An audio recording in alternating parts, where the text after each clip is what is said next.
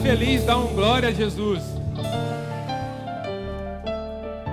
Quem está cheio de expectativa aqui? Não, está muito fraco. Quem está cheio de expectativas para ouvir o que o Senhor tem a falar no nosso coração essa noite? Feche seus olhos. Senhor, a nossa vida é tua. Essa igreja é tua. Essa palavra é tua. O nosso coração nós entregamos ao Senhor. E os nossos passos nós confiamos em Ti. Pai, em nome de Jesus, nós te convidamos como o centro de tudo das nossas vidas, o centro desse lugar, o centro desse altar. Que flua em mim não a minha palavra, mas a palavra do Senhor através de mim. Pai, que em nome de Jesus, o inimigo não venha impedir que os seus filhos que vieram ouvir a tua voz possam não ouvir. Pai, em nome de Jesus, nós te apresentamos, Pai, o nosso coração. Com toda dor, com toda ferida, com, todo, com toda angústia, sabendo que só o Senhor pode tirar toda dor, toda angústia, toda tristeza. Só o Senhor pode renovar as nossas forças, o nosso ânimo, a nossa mente, o nosso espírito, Pai. Pai, em nome de Jesus, aqueles que entraram aqui essa noite com o coração angustiado, saiam daqui com o bálsamo do Senhor sobre o seu coração. Que essa noite seja uma noite de refrigério, uma noite onde nós possamos contemplar a tua grandeza, de quem tu és. Que possa refrescar a nossa memória de de onde o Senhor nos tirou, como o Senhor nos formou e o que o Senhor tem preparado e prometido para nós. Pai, em nome de Jesus, nós te louvamos como igreja, Pai. Te adoramos, bendizemos, exaltamos. Em nome de Jesus, quem está feliz e quem está comigo diz amém. Amém? Eu ia, eu tinha dado um spoiler no domingo passado que eu falaria sobre eternidade. Mas ultimamente eu tenho ouvido muitos uma mensagem que tem mexido muito comigo e o Senhor falou comigo do que adianta dizer sobre a eternidade se algumas pessoas nem me conhecem. Quem, querer, quem quer conhecer a eternidade sem conhecer quem é o dono da eternidade? Eu queria que vocês projetassem e abrissem as Bíblias em Jó, capítulo 19, versículo 25. Antes da gente começar, eu queria que vocês lessem como igreja todos esses versículos. Jó 19, 25. Quem trouxe sua Bíblia, liga ela aí.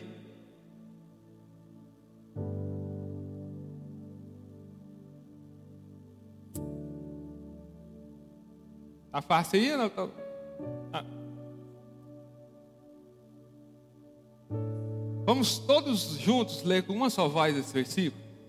Um, dois e. Contudo, eu sei que o meu redentor vive e que no fim se levantará para me defender e vindicar, ainda que eu esteja no pó do meu túmulo. Repita comigo: eu sei que o meu redentor vive e que por fim se levantará sobre a terra. Hoje nós vamos ouvir e aprender com Jó. Tem sido muito edificado com Jó. Eu quero ler com vocês o livro de Jó, capítulo 1, diz o seguinte: Havia um homem na terra de Uz chamado Jó, e era aquele homem íntegro e reto, temente a Deus, e se desviava do mal. E nasceram-lhe sete filhos e três filhas. E o rebanho dele era de sete mil ovelhas e três mil camelos e quinhentas juntas de boi e quinhentos jumentas e grão numerosos de servos. E era aquele homem maior do que todos os filhos do Oriente. E iam seus filhos uns à casa dos outros e faziam banquetes diariamente e mandavam chamar suas três irmãs para comer e beber com eles. Terminando os dias dos banquetes, Jó mandava chamá-los e os consagrava. E levantando-se de madrugada, de madrugada, oferecia holocausto segundo o número dos de todos eles, pensando: talvez meus filhos tenham pecado e blasfemado contra Deus em seu coração. Assim Jó fazia continuamente. Repita comigo, Jó. Levantava de madrugada e sacrificava para seus filhos e seus bens. Quando eu me sacrifico, quando eu levanto e ofereço um sacrifício ao Senhor, por aquilo que Ele me deu, Ele cria um obstáculo para que o inimigo acesse. Então, sacrificar e consagrar aquilo que o Senhor nos entregou, impede que o inimigo acesse. A Bíblia fala que Jó era um homem íntegro, um homem mais rico entre, entre todos que o Senhor deu a ele sete filhos e três filhas, que o Senhor deu para ele um rebanho de camelos, de carneiros, de jumentos, aquilo e milhares de servos. Fala que ele era um homem íntegro e justo diante dos homens. Mas aqui o Senhor nos ensina que não é só ser íntegro diante dos homens, não é só ser justo diante dos homens, eu preciso também entender que diante de Deus quem eu sou. Porque chega um nível que o homem, sendo justo, íntegro, correto, próspero, se acha também digno diante de Deus. E esse é um problema, esse é um perigo.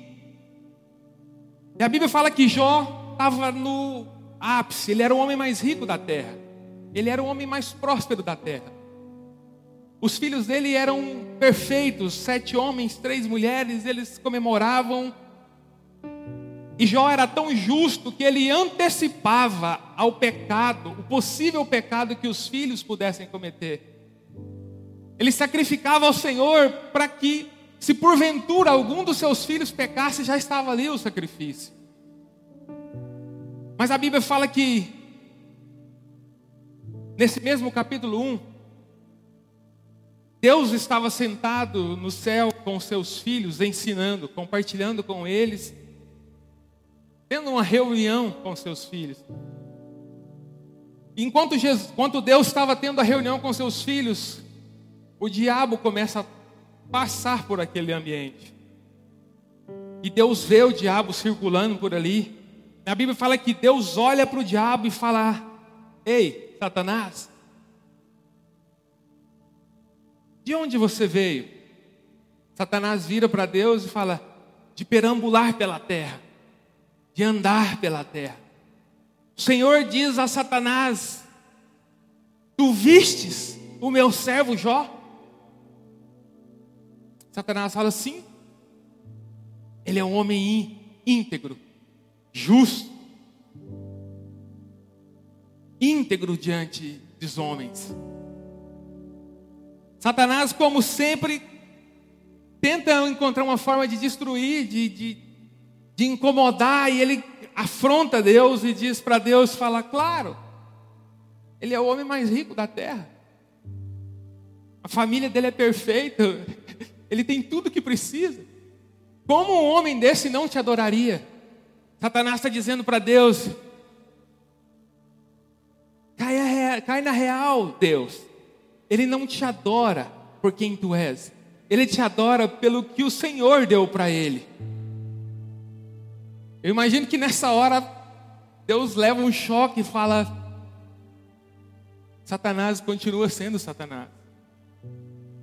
E a Bíblia fala que Satanás fala: Eu tento chegar até Jó, mas eu não consigo porque existe um obstáculo ao redor da vida dele, dos bens dele dos filhos dele. Mas se o Senhor permitir que eu toque nos bens e nos filhos dele, ele blasfemará contra ti. E o Senhor vira para Satanás e fala: Satanás, você pode tocar em tudo, mas não toque na vida dele. Aí é que hora que eu fico muito impressionado com o que acontece. Porque a Bíblia fala que Satanás desce com liberdade, com a permissão de Deus, para tocar em tudo que Jó tinha, inclusive nos seus filhos. E a Bíblia vai narrar que em um só dia veio um vento, uma tempestade, matou todos os filhos de Jó. Em um só dia, os animais foram mortos, os animais foram saqueados e foram roubados, e aquele homem que até ontem era o homem mais rico e que tinha uma família guardada e protegida e bonita, acorda o homem mais pobre, sem filhos e sem nenhum bem. Ele entra em pânico, ele entra em desespero, ele provavelmente começa a achar que tem algo estranho, algo errado. E sobrevive a esta investida de Satanás. Imagine você, acorda amanhã, não tendo mais nada de tudo aquilo que você juntou, de tudo aquilo que você guardou a vida toda. Acorda amanhã, procura por seus filhos e seus filhos não estão mais com você.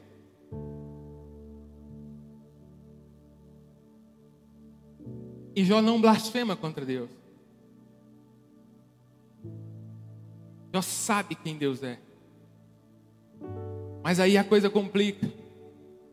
Porque vem o capítulo 2. E no capítulo 2,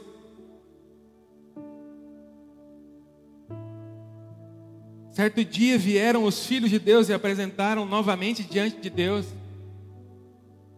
E veio também Satanás entre eles para apresentar diante de Deus. E disse novamente o Senhor Deus a Satanás: De onde vem Satanás? Satanás fala de rodear a terra, de perambular pela terra. Observaste o meu servo Jó? Mesmo que tenha perdido tudo, continua ainda sendo um homem íntegro, reto, não desvia do mal. Sua integridade, embora tenha me indicado contra ele para consumir sem motivo, respondeu Satanás a Deus e disse: Pele por pele, e tudo que um homem tem dará por sua vida. No capítulo 2 a Bíblia fala que Deus se enche de orgulho em apresentar novamente Jó a Satanás e falou: Viu Jó? Andava pela terra, viu meu servo Jó, mesmo que você me pediu para eu para eu castigá-lo, sem ele merecer, sem ele ter motivo para ser castigado, mesmo assim ele não murmurou contra mim, não se desviou dos meus caminhos, manteve a sua integridade e continuou sendo um homem reto. Satanás vira para Deus pele por pele, porque aquele que tem a sua saúde em xeque, dá tudo que tem pela sua vida. Eu não sei se vocês entenderam, mas Jó não fez nada para merecer passar por tudo aquilo que estava passando. Eu quero te dizer essa noite que às vezes você passa por circunstâncias não porque você merece passar, mas porque Deus escolheu que você justificasse o nome dele nessa terra. Às vezes nós passamos coisas que nós não fizemos por merecer, sofremos sem mesmo ter cometido injustiças, mas o Senhor escolheu você entre muitos para virar para Satanás e falar: Você conhece o meu filho, que é íntegro diante de mim, que é justo diante de mim, que mantém a integridade, que não blasfema contra o meu nome. Jó já prova para o diabo que ele não adora Deus pelo que Deus deu, mas sim por quem Deus é. E Satanás mais uma vez vira para Deus e fala: Deus, se o Senhor me permitir tocar na saúde, ele blasfemará contra o Senhor. E muitos de nós achamos que algumas circunstâncias que nós estamos passando é por conta de algum pecado que cometemos, é por, por conta de algo que nós não fizemos de forma correta. Muitos de nós murmuramos e nos apresentamos diante de Deus: oh Deus, o que, que eu fiz para merecer isso? Por acaso eu taquei pedra na cruz? Quem já perguntou isso para Deus? Vou levantar a mão, estou levantando a minha também. Deus, o que, que eu fiz para merecer isso? A Bíblia diz que Deus mais uma vez permite que Jó fosse provado por Satanás. A Bíblia fala que Satanás desce e toca na saúde de Jó. Jó, pobre, sem filhos, angustiado, agora tem a sua saúde comprometida. A Bíblia fala que a saúde de Jó foi afetada imediatamente, o corpo dele se encheu de lepra. E ele começa a se coçar, ele começa a sentir dores e precisa se afastar, precisa se distanciar das pessoas. Começa a emagrecer, começa a ficar magro, magérrimo, macíssimo, raquítico. A ponto da pele colar no osso. E em uma das circunstâncias, alguns dos historiadores e, e uns dizem que Jó mordia nas suas feridas para que a dor fosse aliviada. Imagine uma cena de alguém tão sofrendo tanto, de tanta dor, com o corpo todo debilitado, tendo que morder nas suas próprias feridas para que pudesse sobreviver um dia mais. A Bíblia fala que Jó amaldiçoa o dia, amaldiçoa a noite, amaldiçoa o ventre. Senhor, por que, que eu nasci? Porque o Senhor não encerrou a madre da minha mãe antes que eu nascesse. Porque o Senhor me permitiu que eu chegasse até aqui. Por que, que eu não nasci morto? Por que não me abortaram? Por que não me mataram? Era melhor que eu tivesse morrido do que passando por isso. E nós, por muitas vezes, falamos: Senhor, eu preferia a morte do que passar por uma dor dessa. Senhor, eu preferia ter morrido do que estar passando por uma humilhação. E a Bíblia diz que Jó no pó, há muitos dias, totalmente fraco, a sua própria mulher chega nele e diz: Jó, tá bom, cara, você está sofrendo demais, cara. Abandona esse Deus seu e morre. Jó fala para ela assim: Cala sua boca, mulher. Você fala como uma louca. Eu sei quem Deus é na minha vida. Nu eu nasci, nu eu voltarei para o meu Pai. Entre o berço e a minha sepultura, tudo que eu viver não é maior do que aquele que me criou. Tudo que eu experimentar não é maior que o Deus que tem uma eternidade preparada para mim. Tudo que eu experimentar não pode ser mais valioso do que Deus na minha vida. Entre o dia que você nasceu e o dia que você morrerá, tudo que você tem foi Deus que te deu. Até as dores foi Deus que permitiu que você passasse. Mas não porque Deus quer que você morra, porque Deus quer que você tenha certeza de quem Ele é e seja um testemunha diante do próprio diabo de quem Deus é. Jó está dizendo para a mulher dele: Eu sei que o meu redentor vive, eu sei quem é meu Deus, e Satanás precisa saber também quem meu Deus é, porque eu não adoro Deus pelo que ele me deu, não adoro Deus pela minha saúde, eu adoro a Deus pela minha vida e pela eternidade com Ele.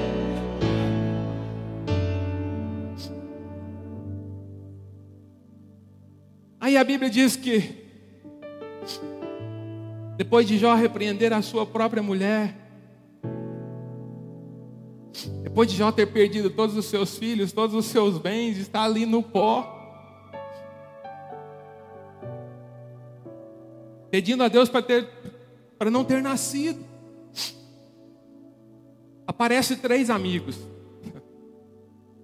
Fala assim: Eu tenho amigos, mas se os meus amigos não conhecem Deus, como eu conheço, eles não servem para ser meus conselheiros.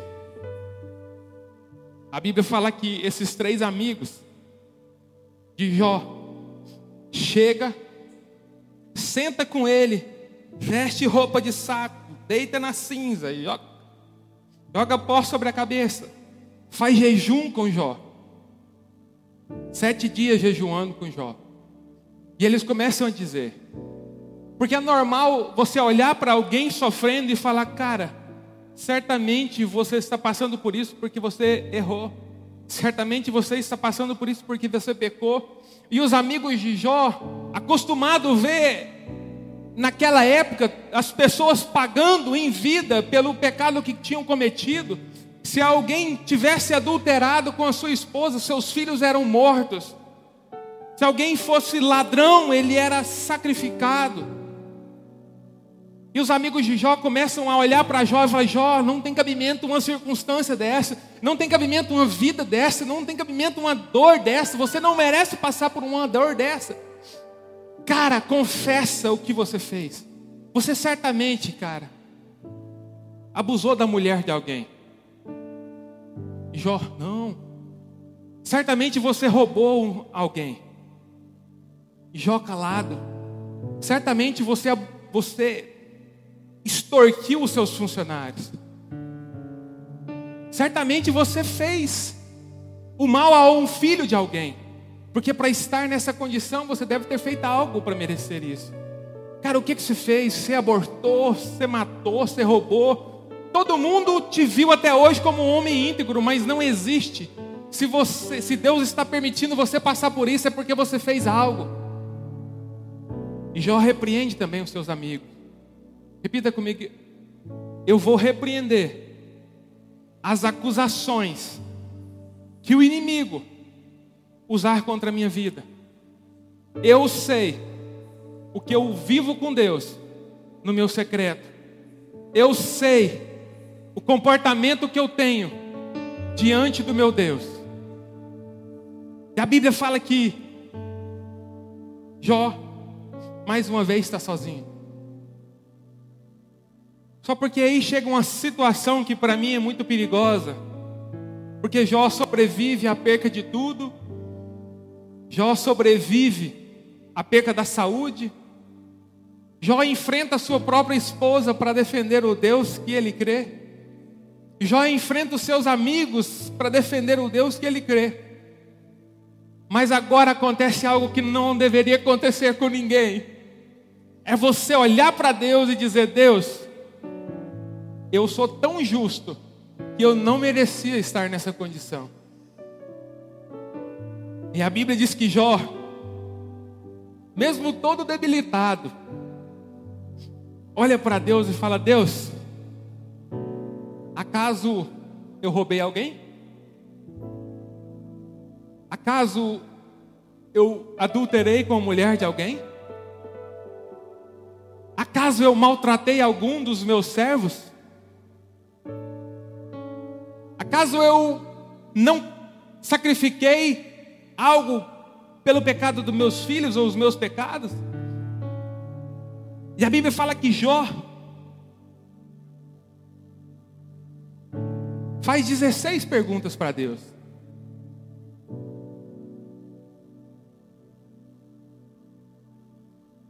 E após Jó fazer as perguntas para Deus, Deus faz um silêncio.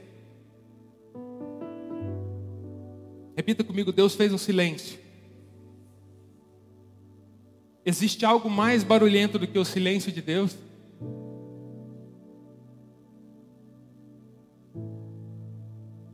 Existe algo mais doloroso do que o silêncio de Deus? Existe algo mais perturbador do que o silêncio de Deus?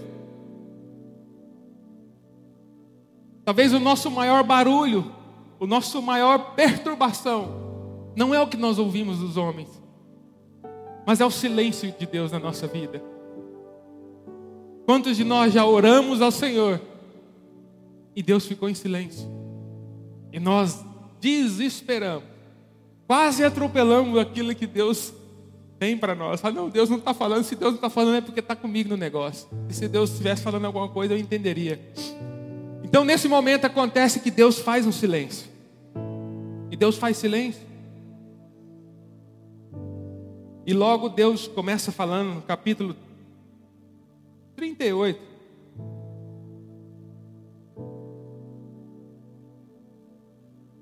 Versículo 3, versículo, capítulo 38 diz: E Deus respondeu a Jó de um redemoinho e disse: Quem é este que escurece o conselho com palavras sem conhecimento. Deus vira para Jó: Quem é você? Que escurece os conselhos com palavras de conhecimento. Agora, cinge os teus lombos como homem, e te perguntarei, e tu me farás saber. Onde estavas tu quando eu lançava os fundamentos da terra? Diz-me se tem inteligência. Deus está falando para Jó, Jó, você fez as suas perguntas. Agora prepara o lombo que eu vou fazer as minhas. e o Senhor começa a fazer perguntas, e a Bíblia diz que ele faz 71 perguntas, dizendo para Jó, Jó, onde você estava, onde eu firmei os fundamentos da terra? Se é que a sua inteligência pode responder. Como é que a terra para onde ela está parada se não tem nenhum cordão segurando? Onde é que você estava quando eu separei a água da terra? Aonde é que você estava quando eu peguei a água dos oceanos com a concha da minha mão? Jó, aonde começa o relâmpago e aonde ele termina? Aonde nasce o vento e para onde o vento vai? Como nasceu o gelo. E o Senhor começa a fazer perguntas para Jó. E Jó começa a se encolher diante de Deus. Se encolher diante de Deus, diante de Deus que fala: Quem é você?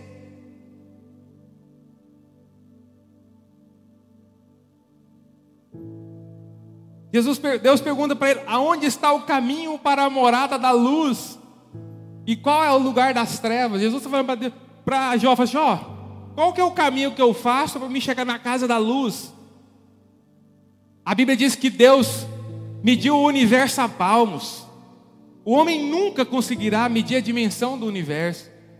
A Bíblia diz que Deus colocou cada estrela no seu devido lugar e a chamou pelo nome e as conhece pelo nome. Tem a mesma quantidade que existe de areia na praia e no deserto é a quantidade de estrelas que existem nos firmamentos. A Bíblia diz que Deus conhece todas e as chama pelo nome e que nenhuma delas cai sem que Deus permita, sem que Deus ordene. A Bíblia fala que quando Jó, quando Deus termina de falar para Jó, Jó põe a mão na sua boca e desesperado diz: Deus, eu te conhecia de ouvir falar, mas agora eu sei quem tu és.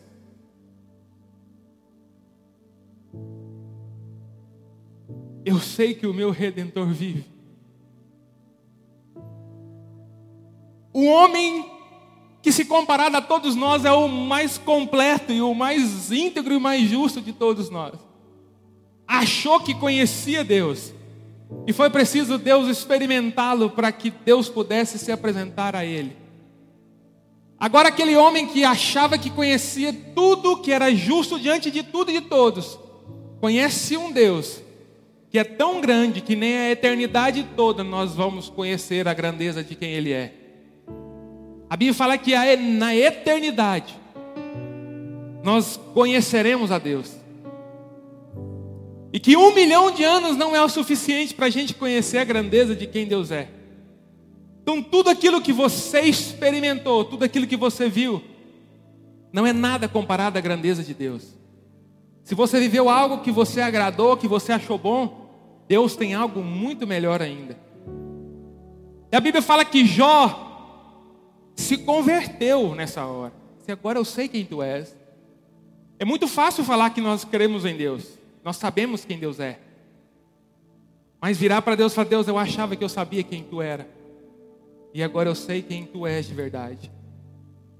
Chegou a hora da gente achar que nosso conhecimento é o suficiente e os nossos atos de justiça são bons o suficiente para garantir que a gente não mereça nada de dor e nada de sofrimento.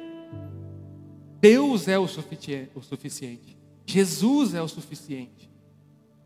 A Bíblia fala que Jó, mesmo na circunstância que estava, porque até aqui Deus não tinha restituído nada, ele só tinha confrontado Jó com quem ele era. Jó, na circunstância que estava, sem filhos e doente, ele começa a orar. Porque quando você entende a grandeza de Deus, a única coisa que te resta é orar diante dele e pedir por tudo aquilo que está sendo destruído na sua vida.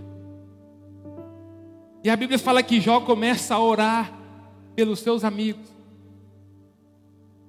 E o Senhor vira para Jó e diz, capítulo 42, o Senhor mudou a sorte de Jó quando este orava pela sorte de seus amigos e deu-lhe o dobro de tudo que ele possuíra. Fala assim: O Senhor Deus, muda a minha sorte quando eu realizo o meu chamado, o meu propósito. O meu propósito não é bater no peito e dizer que eu sou santo, que eu sou íntegro. O meu propósito não é que a sociedade veja que eu sou próspero e que eu sou justo. O meu propósito é orar para os meus amigos que não conhecem o Deus que eu conheço. E quando você começa a exercer o seu propósito, o Senhor restaura a sua sorte. O Senhor restaurou a sorte de Jó. Jó perdeu tudo para que chegasse numa condição de assumir o propósito dele de orar pelos amigos, orar por aquele que trabalhou de advogado do diabo quando ele estava nas circunstâncias pior. Olhar para alguém que te condena e falar assim: Eu quero orar para você porque você não conhece o meu Deus. Você acha que conhece. E nessa hora o Senhor restitui tudo que Jó tinha em dobro. A Bíblia fala que Deus o abençoou. Jó, nesse segundo momento, mais do que no primeiro. O dobro de tudo que ele tinha, ele recebeu. Os filhos que, ele, que tinham morrido, dez filhos morreram. E o Senhor permitiu que ele tivesse mais dez filhos. Quantos filhos Jó tinha? Fala comigo, quantos filhos Jó tinha? Dez. Quantos filhos Deus deu para Jó agora? Mas não seria o dobro? Filho não morre. Filho vai para a eternidade. Cavalo morre, carro morre, boi morre, mas filho não morre. O Senhor está falando para Jó, Jó, os seus dez filhos estão comigo. Eu estou te dando mais dez para cumprir a minha promessa de duplicar tudo que você tem. Eu imagino que para um pai essa é a maior esperança que ele deve ouvir. Porque se Deus desse 20 filhos para Jó, ele ia viver o resto da vida perguntando: Mas e meus filhos? E os meus primeiros filhos? O Senhor tem o cuidado de deixar claro para Jojó: Os seus dez filhos já moram comigo. Estou te mandando mais dez, porque quando acabar e você vier morar comigo, você vai ter os seus vinte filhos. Mas e a mulher de Jó? Fala comigo, e a mulher de Jó? Deus deu outra? Por quê? Responde, essa vocês sabem. Por que, que Deus deu outra mulher para Jó? Hã?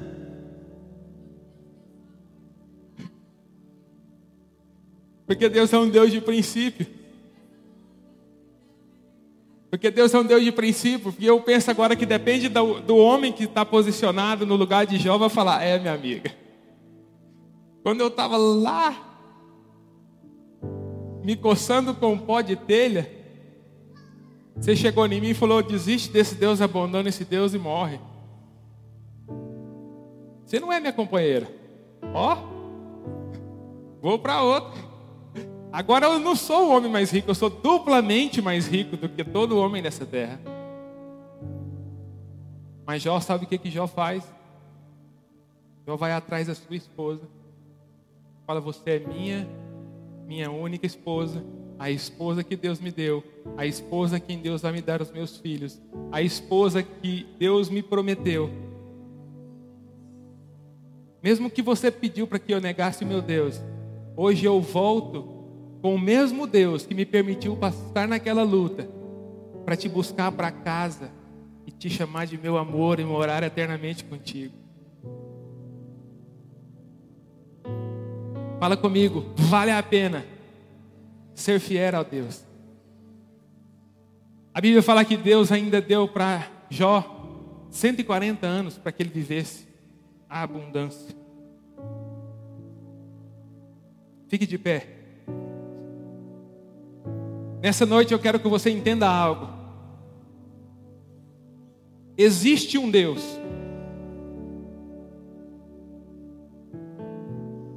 que é mais poderoso do que tudo e que todos, e que Ele conhece o seu coração, que Ele conhece o seu comportamento.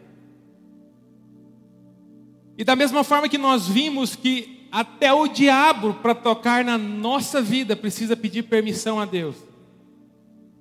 Entenda que as circunstâncias que nós passamos, Deus conhece, Deus sabe. E às vezes o Senhor nos chamou para justificar quem Ele é. A pior coisa que aconteceu com Jó foi ele ter murmurado e principalmente ter questionado Deus pela circunstância que ele estava passando. Se você está no momento colocando Deus contra a parede, mude o seu pensamento hoje. Não é você que deve ser, colocar Deus contra a parede. É você que deve colocar os seus joelhos no chão e reconhecer a grandeza de Deus e falar: Deus, a circunstância que eu estou, o Senhor conhece.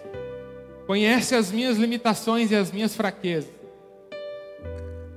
E se o Senhor me permitiu viver, sobreviver, o Senhor sabe até onde eu consigo chegar. E se porventura eu não suportar, eu creio que o Senhor proverá um escape.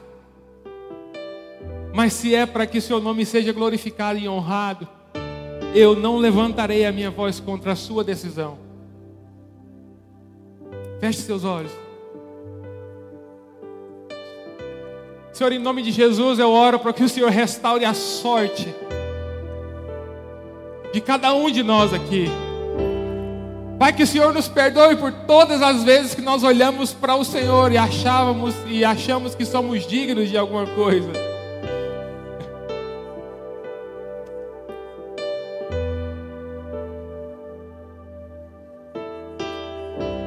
Pai, nos perdoe por todas as vezes que nós não te colocamos como a pessoa mais importante nas nossas vidas.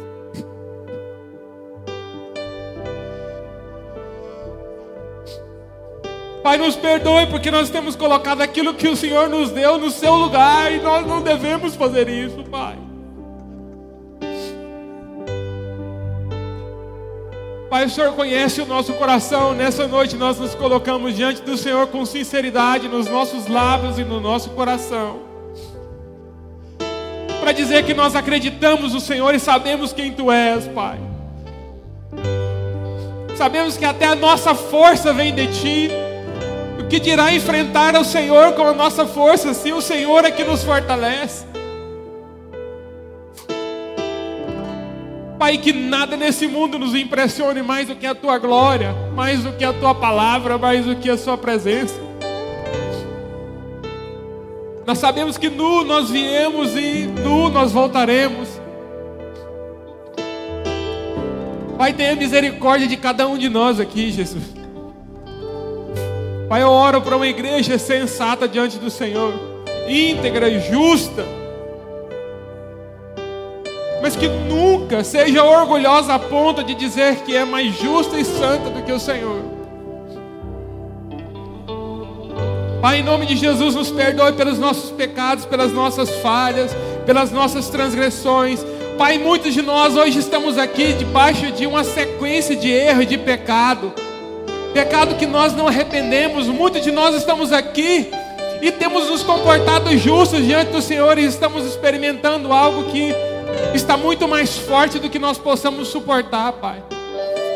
Pai, eu oro por pessoas que estão sofrendo, por pessoas que estão angustiadas, para que elas se encontrem o quanto antes com o Senhor e tenham a oportunidade de ter a sua sorte restaurada, Deus. Pai, tira de nós todo orgulho. Tira de nós, Pai, todo sentimento, Pai, toda altivez diante de Ti. Que a gente possa reconhecer o nosso erro, a nossa falha e quem Tu és, Pai.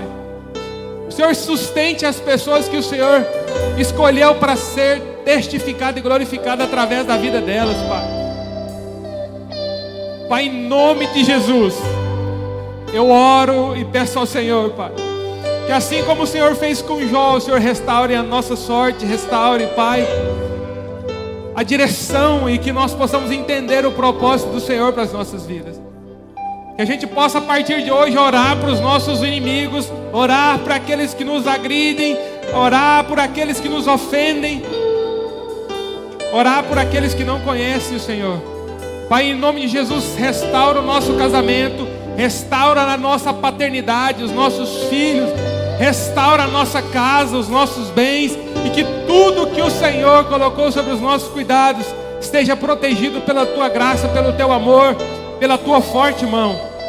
Pai, nos ensina a ter o compromisso e o posicionamento de todos os dias levantar cedo e sacrificarmos por tudo aquilo que o Senhor colocou sobre os nossos cuidados. Senhor, acampe anjos ao redor da nossa vida, da nossa casa, assim como o Senhor fazia com Jó. Acampa anjos ao redor dos nossos filhos, cria um, um obstáculo para o acesso de Satanás em nossas vidas, em nossa empresa, em nossa casa, nosso coração, Deus. Em nome de Jesus. Aleluia.